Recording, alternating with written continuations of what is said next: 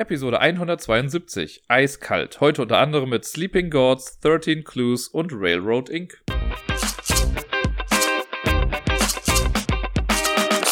Hallo zusammen, der Dirk hier mit der neuesten Folge vom Ablagestapel.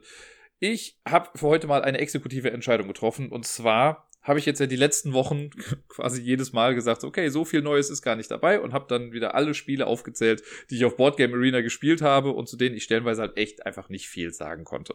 Deswegen habe ich mir jetzt für heute Folgendes gedacht. Es gibt noch ein paar Spiele, über die ich hier und da was erzählen möchte von Boardgame Arena.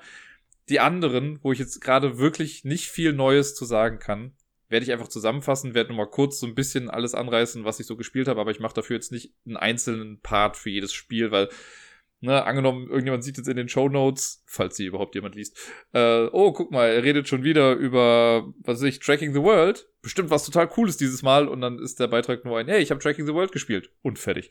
Deswegen packe ich das ein kleines bisschen zusammen, pick mir hier noch ein paar Sachen raus, damit ich schon noch ein bisschen was erzählen kann.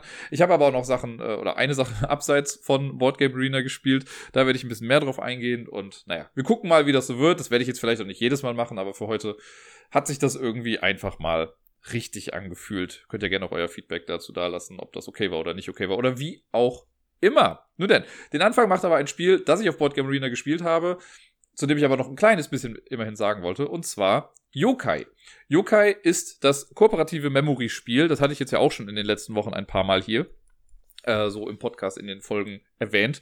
Und an sich bin ich da gerade auch an einem Punkt, wo ich gar nicht mehr viel zu erzählen kann, weil es immer das gleiche ist. Aber genau das wollte ich jetzt auch mal auf den Punkt bringen. Mir gefällt das an sich immer noch total gut. Ne? Diese Idee des kooperativen Memory-Spiels finde ich super. Ich finde es spannend auf eine gewisse Art und Weise. Ich merke aber gerade, dadurch, dass wir das jetzt schon zwei oder ich glaube sogar dreimal gewinnen konnten, ist da bei mir so ein bisschen die Luft raus. Weil anfangs war es noch so ein, boah, ich möchte das jetzt unbedingt schaffen. Und, ne, und dann habe ich auch immer mehr Energie da reingesteckt und wirklich nachzuvollziehen, okay, warte, wer hat sich hier was angeguckt, wo hat der die Karte hingelegt und so weiter und so fort. Jetzt, wo wir es schon zwei, dreimal gemacht haben, merke ich, naja, ich weiß ja, dass wir es können. Ne? Und jetzt ist es dann schon so nur noch eine, eine Pflichtaufgabe quasi, das dann zu lösen. Jetzt habe ich aber heute noch gesehen, es gibt ja auch verschiedene Schwierigkeitsgrade. Und ich glaube, bisher haben wir das immer auf dem einfachsten Schwierigkeitsgrad ähm, gespielt. Ich dachte, Wahrscheinlich wird das ein bisschen justiert über die Hinweiskarten, dass man dadurch vielleicht weniger Karten hat oder so, aber das ist es gar nicht. Es gibt da noch so verschiedene Varianten, die man machen kann. Mit verdeckten Hinweisen spielen oder bestimmte Farben müssen dann noch aneinander liegen. Ich glaube, das bräuchte ich jetzt als nächsten Schritt, damit ich dranbleibe. Weil jetzt gerade denke ich mir so, ja, nett, hat unfassbar viel Spaß gemacht, jetzt die Zeit, die wir das gebraucht haben, um es hinzubekommen. Aber jetzt ist erstmal so ein, ja, was Neues bitte oder was Aufregenderes, weil immer das Gleiche ist dann doch auf Dauer irgendwie ein bisschen eintönig. Irgendwann hat man sich ja so ein bisschen eingegroovt, gerade jetzt auch in unserer Viererrunde, die das jetzt ja die ganze Zeit immer zusammen gespielt hat. Ich glaube, wir wissen alle jetzt so in etwa, was man da tun muss. Deswegen ist so eine neue Abwechslung da drin mal ganz gut. Und damit komme ich jetzt auch quasi direkt schon zum Board Game Arena Roundup. Ich habe das jetzt einfach mal so für mich betitelt. Das heißt, einfach nur mal kurz sagen, so was habe ich da jetzt alles gespielt auf Board Game Arena? ohne jetzt großartig noch Input zu diesen Spielen geben zu können, weil das jetzt ja schon häufig passiert ist. Äh, da war zum Beispiel Seven Wonders und Seven Wonders Duel, beides gespielt. Ihr wisst, dass ich Seven Wonders Duel total gerne mag. Ist eines der besten Zwei-Personen-Spiele aller Zeiten. Und Seven Wonders spielen wir auch nach wie vor noch in dieser äh, in der Vierer-Konstellation. Das macht nach wie vor Spaß. Ich bin immer ganz froh, wenn ich mal ein Wunder bekomme, was ich jetzt schon länger nicht mehr hatte. Einfach um mal zu gucken, wie ich das am besten mit einbringen kann. Bei einer hatte ich jetzt zum Beispiel mal so den, den Fehler gemacht, da habe ich mir erst zu spät angeguckt, was mein Wunder eigentlich genau kann, weil das war dann so eins mit, ja, du darfst immer die erste Karte in jedem Zeitalter umsonst spielen. Ich so, okay, das hätte ich vielleicht nicht erst in Zeitalter 3 lesen sollen, sondern schon vorher, damit ich halt ein bisschen Bonus davon kriegen konnte. Naja, man lernt ja nicht aus. Bei Seven Wonders Duel auch ein äh, sehr, sehr spannendes Spiel, macht ja auch nach wie vor Spaß, das ganze Drafting-Ding. Fällt mir ein, ich will auch immer noch mal die neue Erweiterung spielen. Da wurde mir ja gesagt, dass die neue eigentlich sogar noch ein bisschen besser ist als die äh, Pantheon-Erweiterung, die mir ja persönlich sehr, sehr gefallen hat, weil ich ja so ein Götterfreak bin. Ähm, mal gucken, wann ich das irgendwann hinbekomme. Backgammon gab's auch, habe ich gegen Tobi gespielt.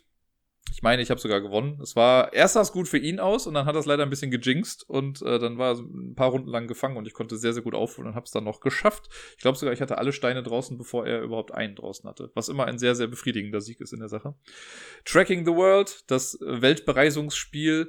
Ich denke jedes Mal immer, okay, jetzt habe ich noch mal mehr einen Plan, was ich machen möchte. Es gibt mehr Sachen, auf die ich achten will und dann schneide ich schlechter ab, als ich es vorhin getan habe, also in den Spielen davor. Mal gucken, irgendwie fehlt mir da gerade die Balance. Vielleicht überdenke ich das mittlerweile auch ein bisschen. Aber äh, ja, für so zwischendurch ganz okay.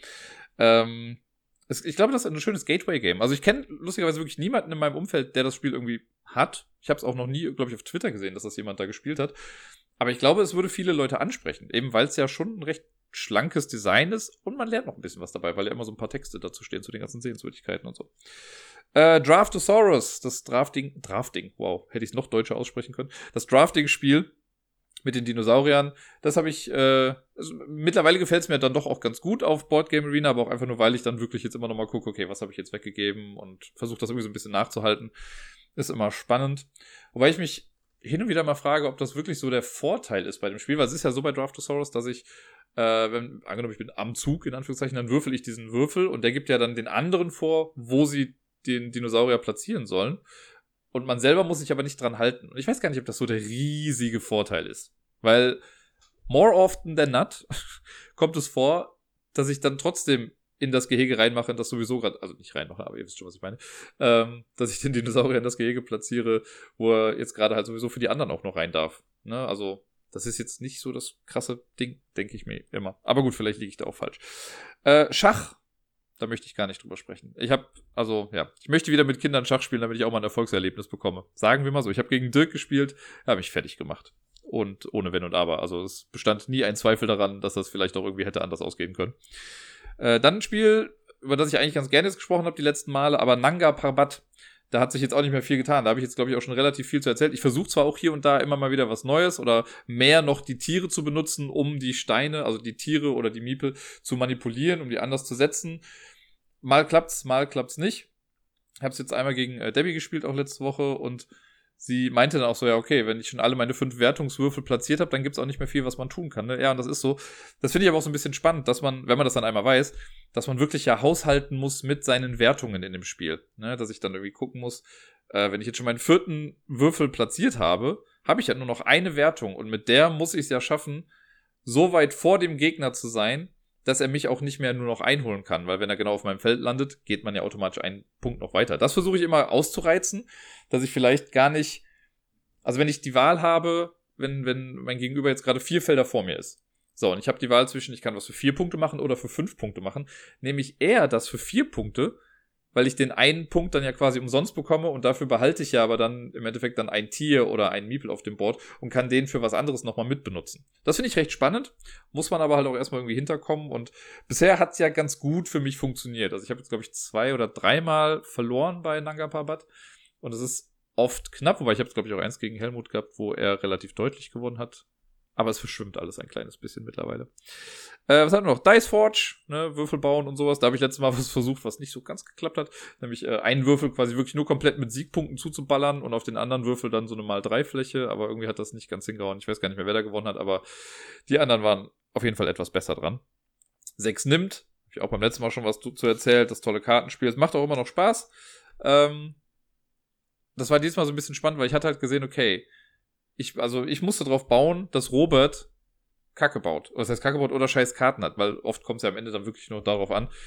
Weil ich dann schon gesehen habe, okay, ich hatte irgendwie noch 28 Punkte und er hatte noch 35 oder so. Das heißt, er musste eine Reihe nehmen, damit ich noch eine Chance habe. Hat dann leider nicht geklappt, er hat gewonnen. Aber äh, war dann trotzdem, da war es dann immer ganz cool, das genau zu sehen mit den Punkten, weil ich glaube, wenn man das dann am Tisch spielt, sind einem die gegnerischen Punkte gar nicht so präsent. Man weiß dann vielleicht, wer irgendwie nah dran ist, aber vielleicht auch nicht, wer jetzt gerade gewinnt. Und da habe ich schon so ein bisschen drauf spekuliert, okay, ich müsste das und das spielen, damit Robert vielleicht dies und jenes macht. Und naja, hat nicht funktioniert, hat er trotzdem gewonnen. Äh, Tokaido, auch das läuft wieder. Meine Gebete wurden erhört. Wir sind jetzt gerade in einer Runde, in der man wieder mit, äh, wo man Charaktere am Anfang bekommt, die einem so eine kleine Sonderfähigkeit geben. Jetzt bin ich mal gespannt, jetzt muss ich halt delivern. Ähm, also jetzt haben wir gerade den Modus, wir spielen die Karte rückwärts mit Charakteren, mit der Erweiterung. Also quasi alles irgendwie mal auf den Kopf gestellt oder alles durchgemischt. Ich glaube, die Mischung hatten wir nämlich in der Tat auch noch nicht. Sonst haben wir schon ganz viel jetzt durchgemacht, aber mal schauen. Und eine Runde haben wir letztens abgeschlossen bei Tokaido, wo Helmut schon wieder diese, was ist das, eine Kalligrafiekarte oder so gehabt hat, die dann sagt, ja, für je, was war das, zwei Geld, drei Geld, am Ende kriegst du nochmal Punkte. Und dann hat er wieder so arsch viele Punkte gemacht am Schluss. Das ist echt krass. Ich habe es schon im Laufe des Spiels kommen sehen, weil der das Geld einfach gehortet hat. Und ne? wenn er dann schon irgendwie 18 Münzen hat, was bei Tokaido einfach auch verdammt viel ist, dann kannst du ja schon von ausgehen, dass er diese Karte hat und damit auch Geld bekommt. Und dann kann man nicht mehr viel gegen tun, weil wenn man es realisiert hat, ist es eigentlich auch schon irgendwie zu spät. Naja, deswegen hat er auch das Spiel dann äh, gewonnen, meine ich. Und das letzte Spiel im Roundup war äh, Lucky Numbers. Da habe ich jetzt auch gegen den Dirk heute noch eine Runde fertiggestellt. Ja, was soll ich da noch großartig sagen? Ich habe gelernt, dass das Spiel auf Deutsch wohl gar nicht Lucky Numbers hieß, sondern 5 vor 12 was ich einen sehr seltsamen Titel dafür finde. Jetzt weiß ich gar nicht, wie das Design dann davon aussah. Aber 5 vor 12, also natürlich kommt die 5 vor der 12, aber Lucky Numbers klingt irgendwie geiler. Wahrscheinlich hätten sie es im Deutschen Glückszahlen genannt, was dann auch wieder doof gewesen wäre. Von daher ist 5 vor 12 schon irgendwie der lyrischere Name. Aber naja, das waren auf jeden Fall die Spiele aus dem Boardgame Arena Roundup, ähm, über die ich jetzt nicht so viel Neues mehr sagen wollte. Ne? Ihr seht jetzt irgendwie, habe ich in sieben Minuten, keine Ahnung, acht oder neun Spiele hier runtergerattert. Wir machen mal weiter mit den Spielen, über die ich ein bisschen mehr erzählen kann. Letzte Woche kam ein Kickstarter-Spiel hier an, und zwar Sleeping Gods, das neue Spiel von Ryan Lockett und Red Raven Games. Ryan Lockett ist ja der Singer-Songwriter unter den Boardgame-Designern oder einer dieserjenigen welche, der die Spiele designt, die Stories schreibt äh, und die Illustrationen auch noch selber macht. Und das merkt man seinen Sachen, finde ich, immer an, weil die sehr, ein sehr cooles Worldbuilding haben. Das hat mir bei Near and Far schon sehr gut gefallen. Und hier bei Sleeping Gods ist das auch ein Punkt, der mir richtig gut gefällt es war erstmal ein bisschen Arbeit reinzukommen, das muss ich sagen, weil, ähm, also es gibt so eine Art Losleg-Abenteuer, aber wenn man die Box erstmal aufmacht, hat man da drin nochmal so kleine Schachteln irgendwie. Da muss man die erst aufmachen, Kartenpakete, also man muss halt das Spiel erstmal auspacken, logischerweise, ne? Also Karten rausholen, Karten irgendwie richtig sortieren, gucken, wo was irgendwie reinkommt. In der Anleitung ist auch beschrieben, was in welche Box reinkommt. Das ist soweit schon mal ganz gut, wobei ich auch gesehen habe, dass da manche Sachen fehlen. Also ich habe mir die Errata jetzt noch gar nicht genau angeguckt, aber die Anleitung war jetzt noch nicht so perfekt, ne, weil es gibt quasi so Karten, die heißen, ich glaube, Level-Karten oder Level-Up-Karten. Die werden gar nicht in der Anleitung erwähnt, zumindest nicht beim Material. Und dann sitzt du halt da und denkst okay, aber diese Rückseite gibt's ja gar nicht. Hm, scheiße, was ist denn das jetzt, ne? Und gehört das jetzt dazu oder nicht dazu? Und dann muss wieder Karten zählen, um zu gucken, okay, warte mal, das sind die 60, das sind die 30, das sind 38. Da ist auf einmal auch wieder eine Karte mehr von da gewesen. Naja, muss man dann irgendwie gucken. Dann gab's noch so eine, so eine Stretch-Goal-Erweiterung, glaube ich, die Dungeons die waren dann nochmal separat verpackt. Da sind aber auch nochmal Karten mit drin, die man eigentlich mit den ganzen restlichen Sachen noch zusammenpacken muss. Das steht aber nicht in der Anleitung drin. War so ein kleines bisschen, so eine kleine Sch äh, Hürde, Schwelle, um erstmal loszulegen. Aber ich habe mich dann am, wann war das? Dienstag oder Mittwoch, habe ich mich hingesetzt und wirklich dann gesagt, okay, komm, ich spiele jetzt dieses Losleg-Abenteuer. Das ist eine Art Tutorial, um einfach so ein bisschen reinzukommen. Da lernt man noch bei weitem nicht alles, aber schon eine ganze Menge.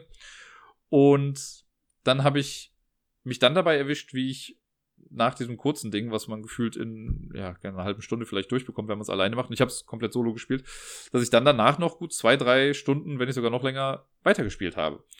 Und das hat auch Spaß gemacht. Und Sleeping Gods ist ein, das kann ich jetzt mal vielleicht so vorwegnehmen, ein Open-World-Game. Und wirklich ein Spiel, wo ich sagen würde, das fühlt sich auch an wie ein Open-World-Game. Das heißt, man kriegt eine, ein Intro, das ist so ein bisschen, wie soll ich das sagen? Menschen aus unserer Welt sind auf einem Schiff unterwegs geraten aber irgendwie in den Sturm und landen in einer anderen Welt. Und das hat irgendwas mit Göttern zu tun, die gerade schlafen. Und wir wollen die aufwecken, weil dann kommen wir wieder zurück. So in etwa. Und um das zu schaffen, muss man Totems sammeln. Also verschiedene Artefakte, die man im Laufe der Zeit dann irgendwo findet. Und im Prinzip ist es so, je mehr man davon hat, desto besser. So. Äh, es ist eine Kampagne. Man spielt quasi drei Akte durch. Und jeder Akt besteht aus, lass mich nicht lügen, ich glaube 18 Karten meine ich, genau. Man hat, äh, man macht sich so am Anfang immer ein Deck für einen Akt und das sind dann drei, äh, nee, Quatsch, sechs leichte Events, sechs mittlere Events und sechs schwere Events. In der Reihenfolge kommen die dann auch. Und dann gibt's immer so eine Intermission, quasi etwas zwischen zwei Akten. Da macht man wieder einen ganzen Akt mit diesen 18 Events und dann nochmal. Und wenn man das dann durch hat, dann äh, ist das Spiel vorbei. Und dann guckt man halt, was so die Punktzahl dann, glaube ich, ist oder wie gut man abgeschnitten hat. Es gibt wohl angeblich, das kann ich jetzt noch nicht sagen, weil ich bin noch nicht durch, aber es gibt wohl verschiedene Enden, also man kann mehrere Sachen erreichen. Aber diese Events, die dazwischen geschaltet sind, das sind wohl immer die gleichen, was ich ein bisschen komisch finde. Aber keine Ahnung, ich bin jetzt noch nicht an dem Punkt angekommen. Ich habe jetzt ungefähr ein Neuntel durchgespielt, könnte man sagen. Ich habe jetzt alle einfachen Events im ersten Akt durch äh, und schon ein kleines bisschen gesehen, aber echt nicht viel. Und äh, ja, im Prinzip kann man wirklich in dem Spiel machen, was man möchte. Also man kann hinfahren, wo man will. Man hat, und das ist ganz cool, wer äh, Nian Far schon gespielt hat, der kennt das schon so ein bisschen, da ist so ein Ringbuch mit einer Weltkarte quasi drauf. Man startet auf einer Seite und dann wird auch gesagt, ja, stell dein Schiff, das ist so ein nettes kleines Schiff als Figur, stellt man dann auf einen so einen Meeresabschnitt und quasi, dann kann man so Sachen erforschen, an die man da gerade angrenzt. Und man kann sich auch bewegen. Und dann ist es so, wenn ich jetzt auf einer Karte oben rausgehe, dann wird, ist da halt eine Nummer dran, die dann sagt, okay, geh zur Seite 12 oder so. Und dann musst du halt auf die Seite blättern und kommst dann von da unten auf die Karte drauf. Also du hast wirklich eine große Welt, die du bereisen kannst. Ich glaube, es wäre ziemlich cool, wenn es diese ganze Welt auch als Spielmatte geben würde. Ich habe jetzt nicht nachgeguckt, ob das irgendwie vielleicht ein Stretch Goal so war, äh, sogar war. Aber ich glaube, so im Endeffekt wäre es ganz geil. Natürlich hat man noch so den Überraschungseffekt, wenn ich jetzt bestimmte Seiten aufschlage, um zu sehen, ach guck mal, hier ist auf einmal ein, Eisinsel, ich wollte schon sagen Planet, eine Eisinsel äh, oder eine Feuerinsel oder was weiß ich nicht alles oder irgendwelche Artefakte, die man vielleicht dann sehen kann. Aber trotzdem so eine richtige Karte hätte dem Spiel jetzt auch nicht schlecht getan. Ne? Weil es ist im Prinzip macht man in diesem Atlas ja auch nicht jetzt großartig was anderes, außer das Schiff von A nach B zu bewegen und sich Zahlen anzugucken. Das hätte man auch anders hinbekommen. Aber es sieht schön aus. Ne? Die Illustrationen von Ryan Lockett sind auf jeden Fall super und ich finde, das, das ganze Design ist sehr stimmig. Ähm, ja, und man kriegt im Laufe der Zeit immer Quests. Ne? Man startet mit zweien und es liegt aber quasi an den Spielern, einfach zu sagen, ja, ich verfolge jetzt diese Quest oder ich mache halt irgendwas anderes. Ich habe jetzt natürlich gedacht, gut, das erste Mal, ich versuche mich jetzt mal so ein bisschen dran zu halten und gucke, wo mich das so alles hinführt.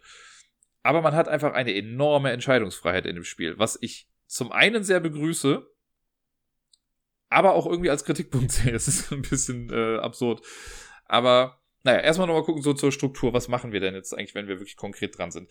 Man hat, oder es gibt eine Schiffscrew, und alle Mitglieder dieser Schiffscrew sind auch immer da. Das sind neun Stück insgesamt. Es gibt einmal die Kapitänin, Captain Odessa.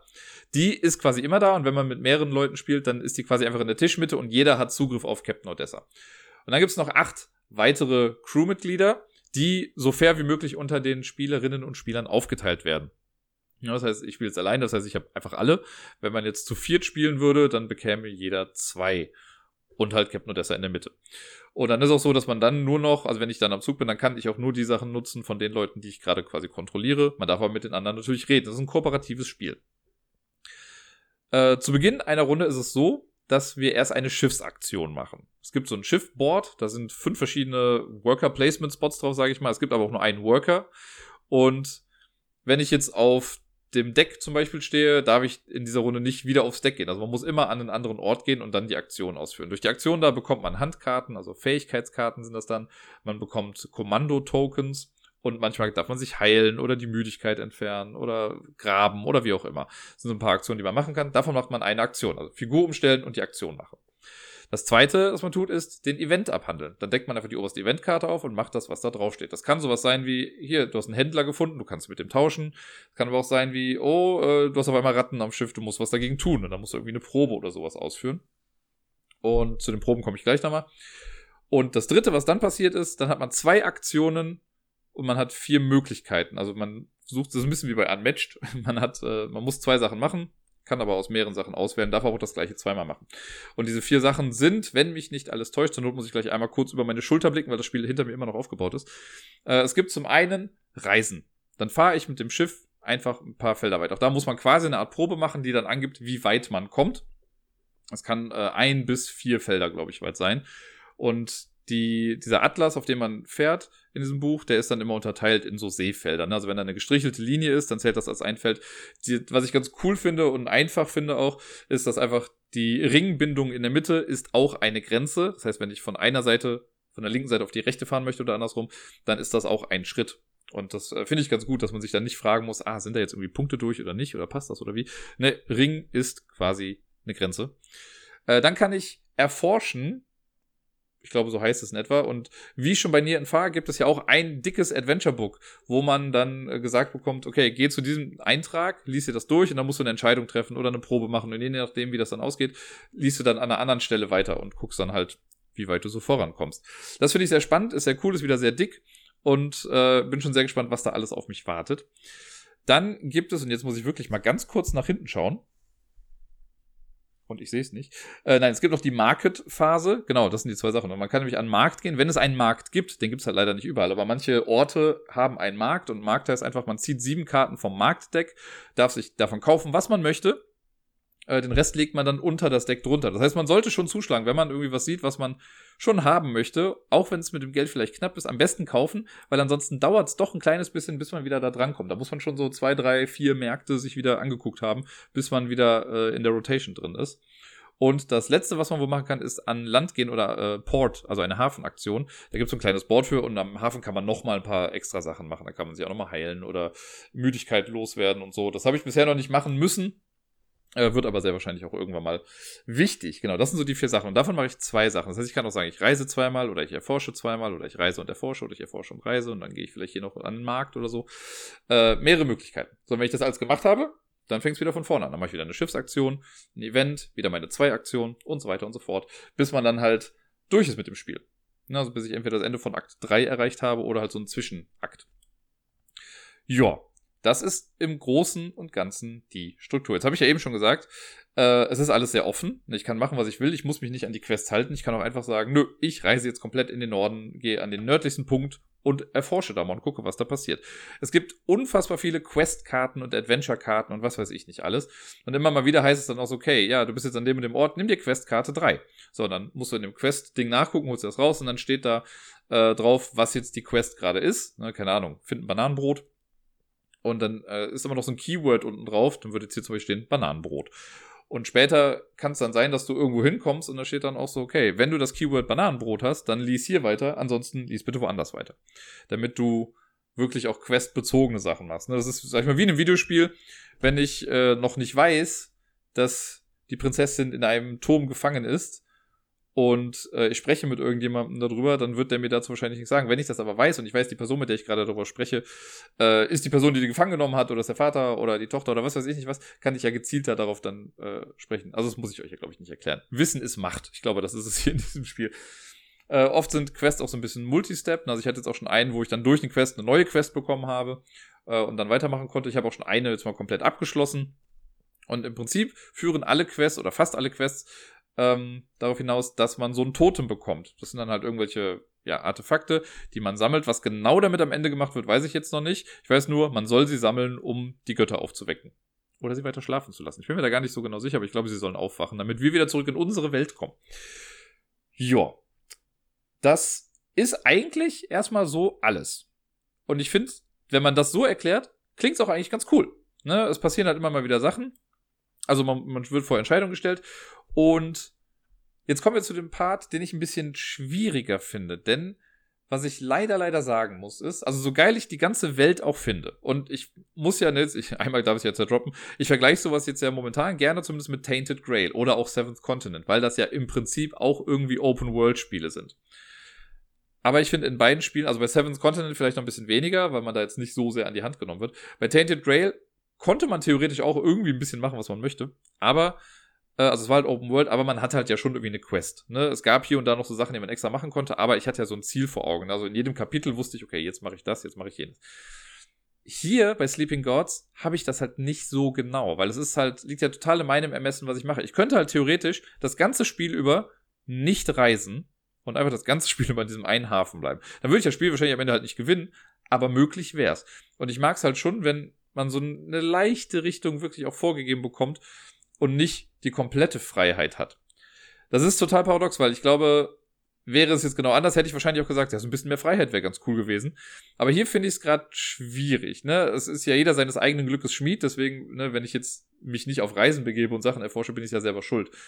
Aber das fand ich hier so ein bisschen. Ah, das ist so zwiegespalten. Ob ich da jetzt mich verloren drin gefühlt habe Andererseits passt es ja auch wieder ganz gut, weil die Charaktere in diesem Ding sind ja halt quasi auch einfach da reingeschmissen worden und haben nicht so viel Ahnung, was da gerade eigentlich abgeht. Naja, das sei jetzt mal dahingestellt. Aber an sich so, die Grundidee finde ich ja ganz cool. Open World, so umgesetzt gesehen habe ich es zumindest noch nicht. Ne, dass man halt wirklich Freiheit hat, was man machen möchte. Im Rahmen der Möglichkeiten natürlich. Ähm, und ja, es gibt aber noch so zwei Sachen, die ich schwierig finde hier. Zum einen sind das die Fähigkeiten. Man muss immer mal wieder eine Fähigkeitsprobe machen. Ne? Da gibt's dann irgendwie Strength oder Cunning, äh, Perception, also so Standardsachen. Und die sind oft recht glückslastig. Man kann natürlich versuchen, das alles so ein bisschen zu mitigieren. Also es ist in der Regel so, dass die Charaktere in zwei bis vier verschiedenen Fähigkeiten ganz gut sind. Ne? Also es gibt vielleicht dann den Koch, der ist halt stark oder so. Und wenn ich dann sage, gut, ich muss eine Stärkeprobe machen, dann kann ich so ein, äh, Exhaustion-Token oder Fatigue-Token, einen Müdigkeitstoken auf ihn drauflegen. Dann habe ich quasi seine Stärke, zählt dann einen Punkt. So, das kann ich mit allen möglichen Charakteren machen, die ich gerade kontrolliere. Das heißt, wenn man mit mehreren Leuten spielt, habe ich halt vielleicht nur zwei Leute, aber ich bin jetzt alleine, deswegen kann ich das aus allen machen. Dann lege ich da die Dinger drauf und dann zieht man noch eine Fähigkeitskarte. Und diese Fähigkeitskarten, die sind so ein bisschen Multi-Use. Also man kann die entweder an Charaktere dran pappen, damit die dann Sonderfähigkeiten bekommen, aber da steht oben auch immer so eine Zahl drin, das ist die Fate Number. Äh, und das ist im Prinzip ein Würfelwurf. Also sind die Zahlen von 1 bis 6 drauf und man deckt einfach eine Karte auf, guckt sich die Zahl an und muss dann halt nicht würfeln, sondern hat da dann eine Zahl. Es steht in den Regeln auch sogar, ja, man kann das auch quasi ersetzen durch einen Würfel. Was das Ganze halt aber auch oft glückslastig macht, ne? weil es kann natürlich sein, okay, wenn ich jetzt, ich brauche Stärke 6 und ich habe jetzt schon vier Charaktere exhausted und habe Stärke 4. Dann denke ich mir ja, ah, die Wahrscheinlichkeit steht ganz gut. Dann kann ich aber immer noch eine 1 würfeln oder beziehungsweise eine 1 ziehen und habe dann halt verkackt. Was ich so ein bisschen schade finde in der in diesem Gesamtkontext irgendwie, weil wenn schon alles so frei ist, dann nochmal Glück obendrauf. Naja, sei mal dahingestellt. Hier ist es halt irgendwie so ein bisschen ja, gang gäbe, aber man zieht halt unfassbar oft diese Karten. Das fand ich halt so ein bisschen seltsam. Man hat dieses Deck aus, ich weiß nicht, 60 Karten oder so mit diesen Ability-Karten. Manche hat man ja davon noch auf der Hand. Und dann ist wieder, okay, ich möchte die Aktion machen. Okay, du bist exhausted, du bist exhausted, Karte ziehen. Okay, nächstes. Ja, dann musst du für die Schiffsaktion, je nachdem, wenn irgendwie Schaden oder so gemacht wird, musst du eine Karte ziehen. Also man muss relativ häufig so eine Fate-Karte ziehen oder Ability-Karte ziehen, um sich diese Fate-Nummer dann anzugucken. Und da weiß ich nicht, was mich mehr stören würde. Im Prinzip ist es ja das gleiche, ob ich jetzt einen Würfel würfle oder immer diese Karten ziehe. Natürlich kann man dann sagen, oh, ich habe schon ganz viele Sechser gezogen, das heißt, die Sechser werden jetzt bald nicht mehr so kommen, aber es kann ja immer noch eine Sechs kommen. Es ist ja trotzdem einfach noch so ein bisschen Zufall. Wenn das Deck irgendwann mal leer ist, wird es halt neu gemischt. Naja, das ist so eine Sache, mit der ich erstmal warm werden musste. Ähm, das andere, und das finde ich ein bisschen schwieriger für mich, und das ist auch was, wo ich jetzt beim letzten Mal meinen Playthrough dann unterbrochen habe, sind die Kämpfe. Ich habe an sich ja nichts gegen Kämpfe im Spiel. Ich fand die bei Tainted Grail zum Beispiel ja auch echt ganz cool gemacht. Ähm, hier äh, auch wieder ein bisschen zwiegespalten. Denn zum einen finde ich, dass die Art, wie der Kampf dargestellt wird, ist recht in, äh, innovativ. So, weil ich das so noch nicht gesehen habe. Und die Idee dahinter ist vielleicht auch gar nicht mal so verkehrt. Aber es ist alles andere als intuitiv. Ich musste wirklich beim Kampf, muss ich mehrfach irgendwie nachgucken, okay, warte, was mache ich jetzt hier wie und wo? Auch da ist wieder, also, man kriegt da meistens gesagt, so, du kämpfst jetzt gegen zwei Charaktere oder so. Dann steht da irgendwie so ein gemeinsames Level, also keine Ahnung, zwei Charaktere mit Level 11, heißt aber im Endeffekt, dann hast du einen mit Level 5 und einen mit Level 6. Das ist so das zusammengerechnete Level. Über die Level habe ich noch gar nicht so viel eigentlich gelesen, aber naja, ist ja egal. Man sammelt dann alle Gegner, die sind in einem so Monster-Deck nummeriert. Da wird auch immer ein großer Fass draus gemacht, dass man ja nicht die Reihenfolge ändern darf. Ich glaube, das ist halt, also, man hätte auch die Reihenfolge ändern können, weil man sieht die Zahlen ja eh auf der Rückseite. Man muss halt dann Zahlen raussuchen. Äh, steht da, nimm dir Gegner 5 und 6. Dann nimmst du die beiden, legst sie Seite an Seite nebeneinander, hast du oben eine Illustration davon drauf, so ein paar Informationen, ne, wie stark die sind und so weiter und so fort. Und dann hat man unten ein Raster. Ich meine, es ist ein 3x3 oder 3x4 Raster. Und das wird aber aneinander gepackt, so dass man insgesamt ein größeres, also ein breiteres Raster hat. So, und wenn ich jetzt am Zug bin, dann gibt es, oder im Kampf gibt es äh, verschiedene Kampfrunden. Da machen immer die Spieler jetzt eine Kampfrunde, dann schlägt der Gegner zurück und dann geht es quasi wieder von vorne los. Und dafür hat man so vier Angriffswürfel. Normalerweise ist es auch so, dass diese Angriffswürfel dann so gleichmäßig verteilt werden, wie es gehen soll. Also wenn man jetzt zu viert spielt, bekommt jeder Spielende einen dieser Würfel, kann also quasi einen Kampf machen und dann wird das wieder weggeräumt und man macht es wieder von vorne. Jetzt, wo ich alleine bin, kann ich halt komplett selbst entscheiden, wer wie, wann, wo kämpft. Und äh, man legt dann einfach einen dieser Würfel auf einen Charakter, um anzuzeigen, okay, der hat jetzt schon mal angegriffen, der kann diese Runde nicht nochmal angreifen. Wenn man das macht, dann guckt man, die meisten Charaktere haben halt irgendwie eine Waffe und die haben eine Genauigkeit, Accuracy. Und man muss mit der Accuracy auf den Schildwert des Gegners kommen. Und das macht man, indem man Accuracy plus Fate-Karte hat. Das heißt, auch beim Kämpfen muss ich wieder eine Karte ziehen, um zu gucken, ob ich jetzt treffe oder nicht treffe. Wenn ich treffe, kann ich danach meinen Schaden machen. Da steht dann drauf, wie viel Schaden macht die Waffe, die man gerade führt. Wie genau das dann kommt äh, oder geht, sage ich jetzt gleich nochmal. Wenn ich nicht treffe, dann ist erstmal der Gegner dran und darf quasi zuerst schlagen. Und danach mache ich einen Schaden. So, und dann ist die nächste Person dran. Das heißt, selbst wenn man nicht trifft, in Anführungszeichen, macht man schon noch ein kleines bisschen äh, Ärger, aber halt nicht ganz so viel. So, und das wiederholt sich dann immer, ne? Dann ist die nächste Person dran. Und äh, wenn ich zuerst treffe, schlägt der Gegner bei den meisten Fällen halt trotzdem auch einfach wieder zurück. Also man kriegt so oder so ein bisschen auf die Mütze. Und ja, das wiederholt sich, bis entweder alle Crewmitglieder kaputt sind oder bis kein Gegner mehr da ist. Dann hat man halt den Kampf gewonnen. Ähm, ja, nach den vier Runden werden diese Aktionswürfel auch wieder weggenommen und man kann auch vier andere Charaktere dann zum Kämpfen benutzen. So dass man da schon versucht, vielleicht mehrere Fähigkeiten mit reinzunehmen. Ja, also wie gesagt, auch da wieder mit diesem Zufall, um zu gucken, ob man trifft oder nicht. Kann halt schon ein bisschen frustrierend sein. Auch da, ne, wenn du irgendwie weißt, okay, ich muss nur noch zwei Schaden machen und hat eine Rüstung von sieben, der Gegner, und ich habe schon fünf an Stärke insgesamt oder an äh, Accuracy. Und dann zieht man eine Eins. Nee, ist halt doof. Es gibt halt auch Charaktere, die dann sagen, okay, du kannst hier zwei Command-Tokens ausgeben. Und Command-Tokens, die kriegt man so im Laufe der Zeit immer und damit kann man halt Fähigkeiten aktivieren. Äh, kannst du sagen, okay, nee, ich möchte noch eine Karte ziehen. Oder es ist Accuracy plus eins oder wie auch immer. Äh, aber ja, es ist oft halt so ein gewisser Glücksfaktor mit dabei. So, wenn ich Schaden machen kann, dann kommt dieses Raster unten an den Karten zum Einsatz. Und zwar muss ich dann halt auch aus mir vorher schon ja sagen, welchen Gegner ich angreife. Ich kann nicht erst Schaden machen und dann sagen, ja, okay, das reicht ja doch für den Starken, dann greife ich den jetzt an, sondern man muss davor schon sagen, wen ich jetzt angreifen möchte. Und die äh, Felder unten in diesem Raster haben oft auch noch Illustrationen in sich drin, nämlich zum Beispiel ein Herz. Und wenn man es schafft, bei einem Gegner alle Herzen äh, zu verwunden, dann ist der Gegner auch weg. Und ja, wenn ich jetzt zum Beispiel drei Schaden machen kann, dann suche ich mir ein Feld irgendwie aus auf der Karte des Gegners, setze dann da so einen Wundmarker rein und muss dann aber angrenzend dazu die anderen Wundmarker platzieren. Da wird halt gesagt, das soll repräsentieren, dass man halt in einem Schlag oder in einem Schwung quasi schlägt. Das heißt, ich setze irgendwo an mit der Klinge und ziehe das dann von da aus durch. Man muss aber nicht in einer Reihe bleiben oder halt in einer geraden Linie das machen, sondern ich kann auch um die Ecke schlagen quasi. Zudem gibt es auch noch Splash Damage. Das heißt, wenn ich äh, den linken Gegner irgendwie treffe und ich kann insgesamt drei Schaden machen, dann kann ich auch beim linken Gegner zwei Schaden machen und die, äh, den dritten Schaden auf den Gegner rechts davon überspringen lassen, wenn das angrenzend ist von den Feldern. Weil man die Karten ja zusammenschiebt, hat man ja, habe ich eben gesagt, so ein etwas breiteres Raster. Das heißt, das ist so, geht über quasi in die nächste Karte. Dann kann man da auch noch eins drauflegen, was ein ganz cooler Weg ist, um Schaden auf Gegner zu setzen, die halt ein kleines bisschen stärker sind.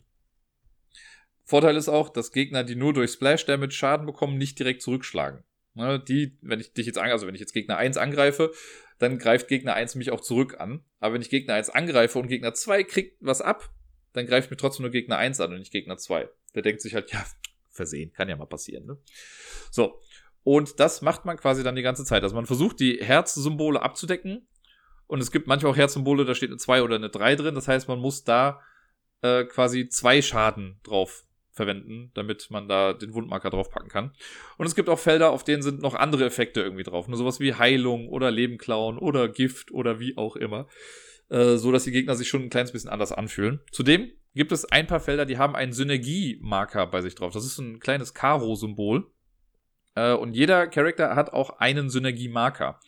Und das ist so, wenn ich jetzt mit einer Person angreife und mit meinem Angriff decke ich ein so ein Synergie-Symbol ab, dann darf ich den Synergie-Marker dieser Figur einem anderen Charakter geben.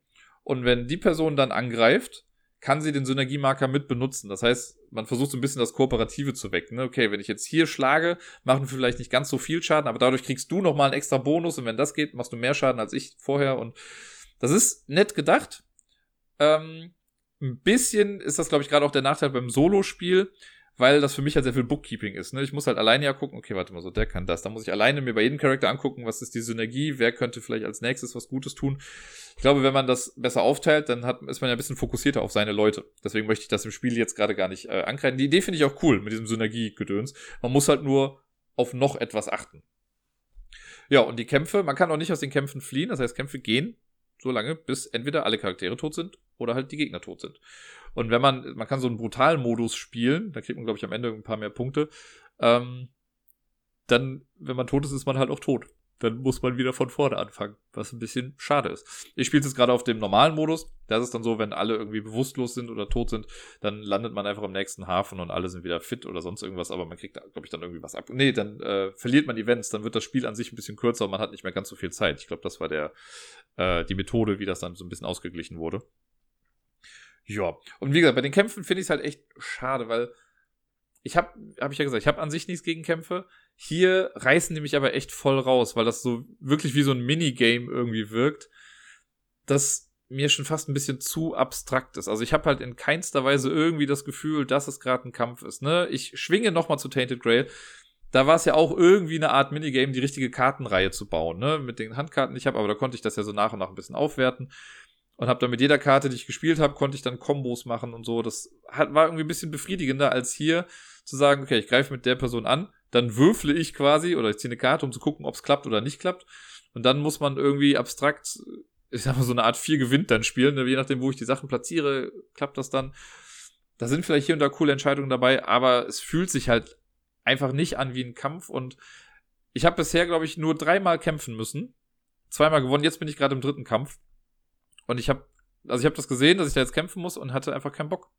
Ich, das fand ich halt auch so schade, weil die Story war gerade echt spannend, ne? Und dann war, fühlte sich so ein bisschen so an, als wäre das jetzt so ein künstliches Ja, aber damit es ja nicht zu einfach wird, stellen wir dir jetzt noch hier diese Level 20 Gegner in den Weg. Das ist halt auch so ein bisschen das Ding. Da es halt Open World ist, kannst du auch schnell an Gegner geraten, denen du einfach nicht gewachsen bist. Aber dann hängst du halt im Kampf mit denen drin. Ne, es ist jetzt nicht so, dass da irgendwie so eine künstliche Sperre ist, die gesagt, wo dann ein alter Mann vor dem Tor steht und sagt, nein, du bist doch nicht stark genug, du darfst hier noch nicht vorbei. Sondern hier ist so, klar, ey, geh mal eben auf den komischen alten Elefantenfriedhof, bei dem Riesen mit äh, Baseballschlägern, die mit Stacheldraht umwickelt sind, auf dich warten oder so. Das ja, so klar, ein paar natürliche Grenzen wären vielleicht gut gewesen. Manchmal ist es halt wirklich auch so anhand des Keywords, ne, wenn dann irgendwie gesagt wird, okay, du hast noch nicht das Keyword Brücke, also weißt du nicht, dass da eine Brücke ist oder sie ist noch nicht eingestürzt oder sonst irgendwie was.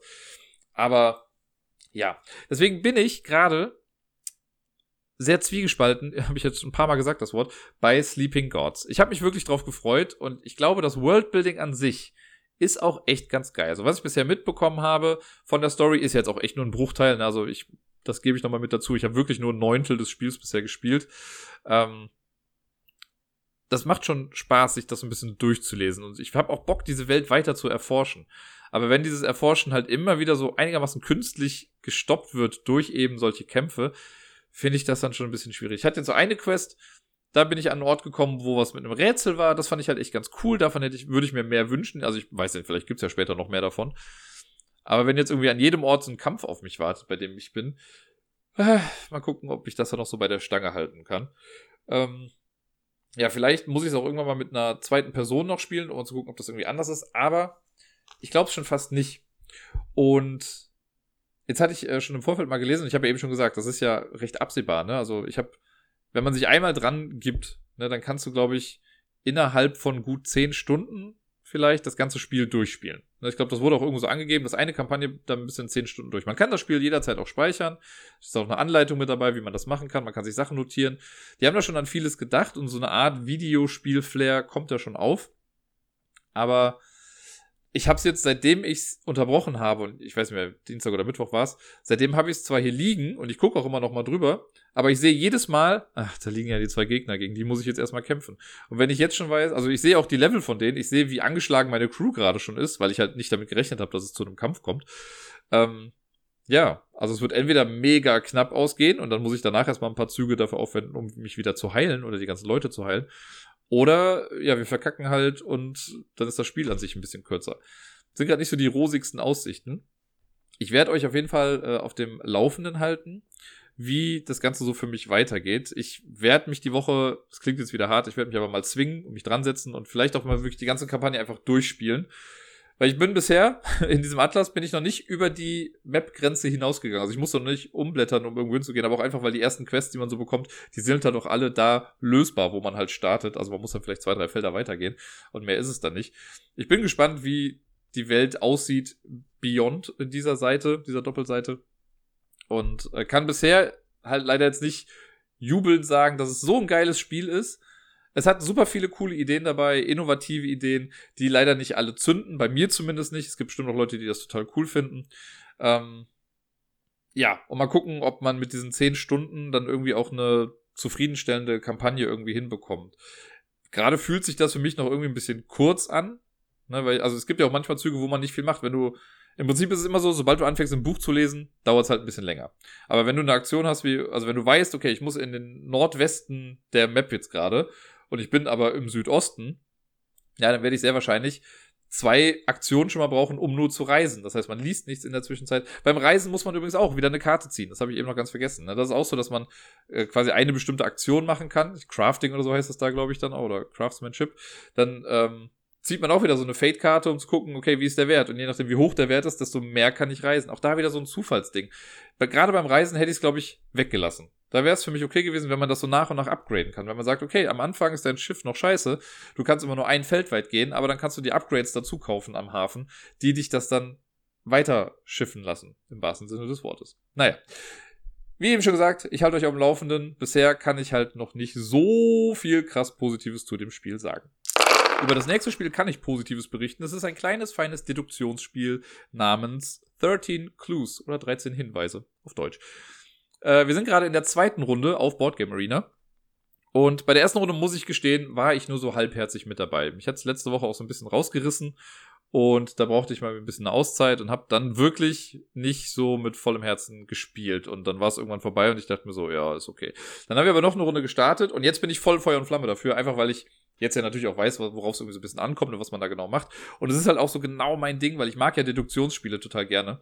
Und bei 13 Clues äh, ist es wie folgt. Wir spielen es gerade zu viert, deswegen werde ich jetzt wahrscheinlich einen Vierspieler-Beispieler verbringen. Aber es gibt insgesamt, glaube ich, 18 Karten, wenn mich nicht alles täuscht.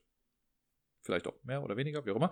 Und zu Beginn habe ich fünf Karten auf der Hand. Das geht ja schon gar nicht auf, weil wenn alle fünf Karten auf der Hand haben, bei vier Spielern bräuchte man 20 Karten. Ist ja auch egal. Man hat Karten auf der Hand, fünf Stück.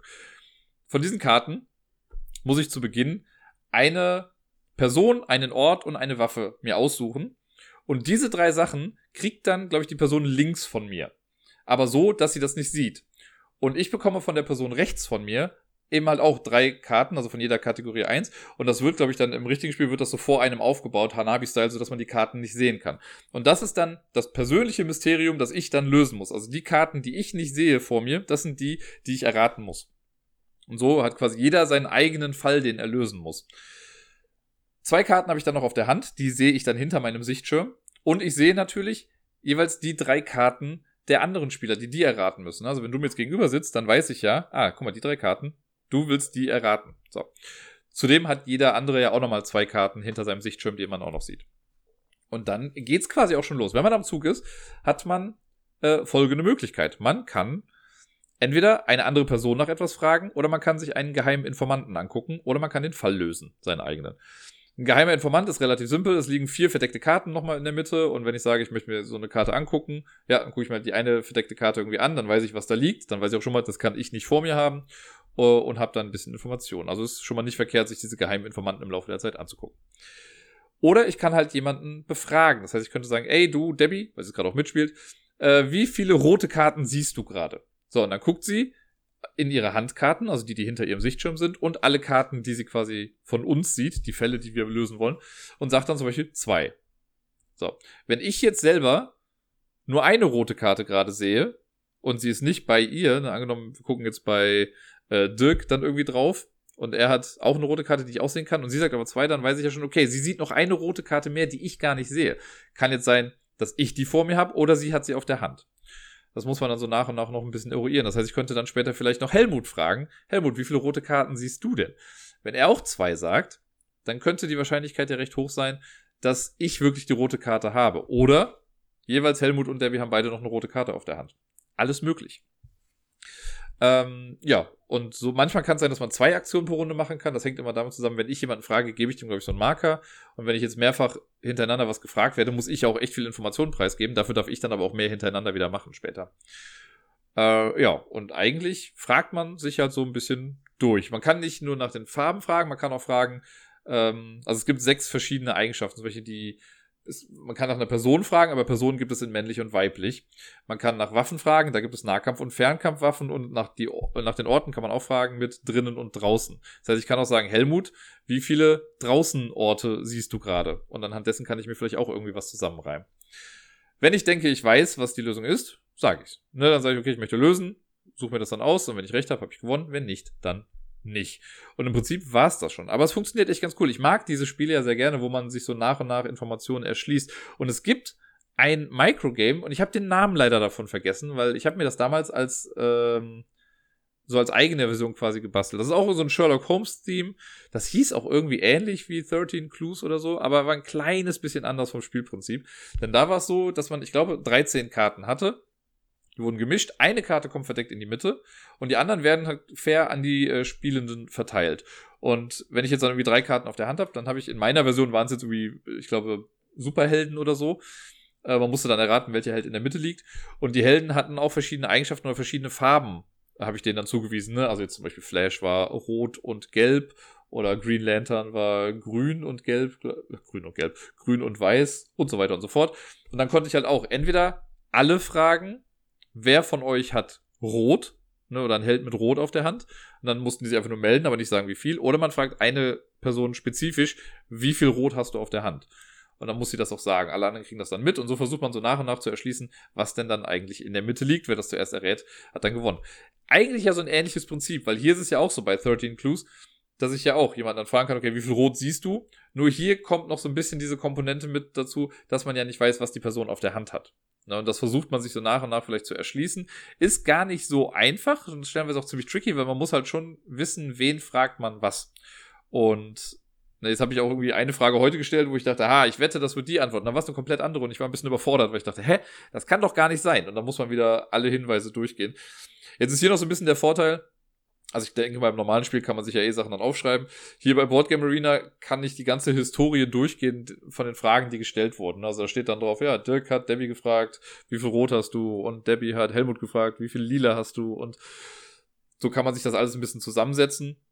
Und äh, ja, es sind eigentlich ja gar nicht so viele Möglichkeiten oder es gibt nicht so viele Karten, aber ähm, jetzt gerade bin ich zum Beispiel an einem Punkt, ich habe eine Sache schon safe für mich. Ne? Eine Karte weiß ich, die ich vor mir habe, weil sich das jetzt aus diesen ganzen Quersachen so ergeben hat.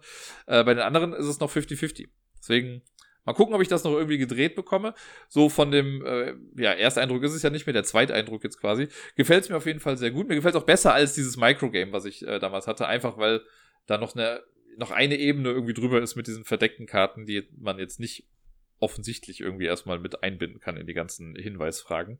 Äh, von daher 13 Clues, thematisch, bla, Detektive, ne, ist jetzt nicht so spektakulär, das könnte auch irgendwas anderes sein, aber passt halt auch irgendwie dazu. Und ja, es ist wirklich ein nettes, kleines Deduktionsspiel. Ich weiß, ich glaube, Dirk selber hatte auch da noch geschrieben, es fühlt sich an wie so eine sehr, sehr entschlackte Version von einem Mini-Cluedo und das gefällt mir. The Lost Ruins of Arnak oder die verlorenen Ruinen von Arnak auf Deutsch. Ich habe schon wieder vergessen. Arnak auf jeden Fall. Habe ich ja letzte Woche schon mal kurz besprochen. Da war es ja auch wirklich nur ein Ersteindruck, weil ich ein Spiel nur davon gespielt hatte und bei weitem noch nicht alles gesehen hatte. Jetzt sind mittlerweile noch zwei oder drei Partien hinzugekommen. Ich bin mir gar nicht mehr sicher. Äh, größtenteils Vierspielerpartien, aber ich habe am Wochenende auch gegen Fudel eine Zweispielerpartie gespielt und die war echt spannend. Äh, das war echt ganz cool. Und jetzt mittlerweile habe ich auch so ein bisschen ein besseres Gefühl für das ganze Ding. Und es gefällt mir wirklich mit jedem Playthrough ein bisschen besser, weil ich mit jedem Spiel merke, was noch so möglich ist und was für Kombinationsmöglichkeiten hat, äh, man hat. Und es ist im Prinzip noch so, wie ich halt vorher gesagt habe. Ne? Man hat Karten erstmal auf der Hand und ich kann mich dazu entscheiden, ob ich die Karten ausspiele für das, was drauf ist, oder ich benutze die Karten zum Reisen. Dann kriege ich aber nicht das, was halt draufsteht. Also benutzt man die Reisesymbole da drauf. Und worauf ich mich jetzt mal so ein bisschen mehr kontro äh, kontrolliert, konzentriert habe, sind die Forschungssachen auf der rechten Seite des Boards. Das ist so eine Leiste und da gibt es zwei Marker. Das habe ich beim letzten Mal, glaube ich, kurz auch angerissen. Es gibt so eine Lupe und ein Buch. Und ähm, ja, jetzt habe ich mich ein bisschen mehr damit auseinandergesetzt und man versucht halt einfach mit beiden Markern immer weiter nach oben zu kommen. Je höher die sind, desto mehr Siegpunkte gibt's dafür am Ende. Aber es gibt halt auch noch Boni, je nachdem, womit ich denn da lang laufe. Also wenn ich mit der Lupe irgendwo ankomme, kriege ich in der Regel immer einen Kompass oder zwei. Und wenn ich mit meinem Buch aber irgendwo ankomme, dann kriege ich so Helferkarten. Die habe ich beim letzten Mal ja gar nicht zuordnen können, weil ich noch gar nicht wusste, wie ich da dran komme. Jetzt weiß ich's. Wenn ich mit diesem, diesem Buch dann da unten immer weiter nach oben rutsche, kriege ich die Helferkarten. Und Helferkarten sind einfach nochmal zusätzliche Aktionen, die ich in meinem Zug machen kann, die aber nicht als vollwertige Hauptaktion zählen, sondern einfach so Nebenaktionen sind, von denen man im Prinzip beliebig viele machen kann. Diese Helfer geben einem dann nochmal Ressourcen äh, im Prinzip und man kann die auch nochmal aufwerten. Das heißt, man startet mit denen auf der Silberseite. Man kann die aber, wenn ich mit meinem Buch auf dieser Forschungsleiste immer weiter nach oben gehe, kann ich die auch zu Goldhelfern machen und dann kriege ich dadurch halt einen ja, etwas besseren Effekt. Also es gibt zum Beispiel eine Sache, da weiß ich noch, da kann man, äh, ich kann einen Fuß ausgeben, um eine Pfeilspitze zu bekommen. Wenn ich den aber auf die Goldseite drehe, kriege ich halt einfach die Pfeilspitze. Dann muss ich dafür nichts mehr bezahlen. Oder man kann Sachen aufwerten oder man bekommt Geld oder wie auch immer. Sehr, sehr viele verschiedene Möglichkeiten. Und Äh, Gerade in der Zweispielerpartie war es so, dass wir stellenweise echt lange Kombos auch hatten, dass man erst ganz viele Nebenbonusaktionen gemacht hat, um irgendwie noch Ressourcen zu bekommen und dann eine richtig fette Hauptaktion zu machen.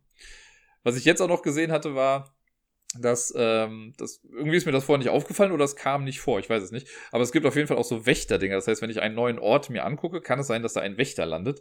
Das ist dann quasi eine Kreatur, die man irgendwie bekämpfen muss. Und wenn ich dann einen Arbeiter stehen habe, bekomme ich eventuell auch einen Malus am Ende der Runde. Also so eine Angstkarte, die im Prinzip ein Minuspunkt ist am Ende. Äh, ich kann aber auch das versuchen, das Monster zu bekämpfen, denn dafür kriegt man dann auch nochmal Siegpunkte und man kriegt noch so eine Bonusaktion im Laufe der Zeit. Ist irgendwie ganz cool. Also es gibt sehr, sehr verschiedene Möglichkeiten, wie man da vorangehen kann. Äh, und das gefällt mir wirklich mit jeder neuen Partie etwas besser, ne? Weil man hat jetzt nie so ein Deck bestehend aus 20 Karten. Das sind irgendwie nur, ich glaube, man startet ja nur mit 5, 6, 7 Karten oder so. Ähm, und man kauft jetzt auch nicht jede Runde was Neues. Weil ich hatte es auch zum Beispiel schon, dass ich eine Karte in meinem Deck hatte, die habe ich mir aus dem Markt gekauft und ja, zieh zwei Karten. Und dann habe ich die gespielt und erst dann realisiert, ich habe ja nur noch eine Karte, die ich ziehen kann. Also es war schon irgendwie alles gespielt, weil ich auch mein Deck ja versuche mal recht schlank zu halten. Naja, als ich gegen Fudel gespielt habe, waren wir wirklich in vielerlei Hinsicht gleich auf. Also mit diesen Forschungsdingern, ne, war super gut. Er ist zwar an sich mit seinem Einmarker höher gekommen als mein höchster, aber sein zweiter war recht weit unten und ich habe meine recht gleichmäßig dann irgendwie verteilt bekommen. Da waren wir ungefähr gleich. Und dann war es eigentlich bis kurz vor knapp, habe ich mit einem Punkt geführt. Und dann wurden die ganzen Minuspunkte für die Angstkarten äh, abgezogen. Und naja, da hatte ich eventuell ein bisschen mehr Angst als er und habe deswegen dann mit ein paar Punkten Abstand noch verloren. Aber es war echt sehr, sehr spannend und sehr cool. Zeigt mir auf jeden Fall, dass es sowohl zu zweit als auch zu viert echt gut funktioniert. Im Zweispieler-Modus war es jetzt noch so, dass ein paar von diesen, ich nenne es mal Worker-Placement-Feldern, äh, von den einfachsten dann abgedeckt sind. Normalerweise gibt es immer zwei Spots bei den ersten äh, Möglichkeiten, wo man, wo man forschen kann. Oder wo man hinreisen kann. Und im Zweispieler-Modus gibt es halt immer nur ein Feld. So, das ist eigentlich so die größte Änderung, glaube ich, gewesen. Es macht Spaß. Macht wirklich viel Spaß. Also mit jeder Runde habe ich jetzt wirklich immer mehr verstanden, warum Leute das so gerne gespielt haben. Ähm, da sind immer noch ein paar Sachen drin, die mir, sich mir noch nicht so ganz erschließen.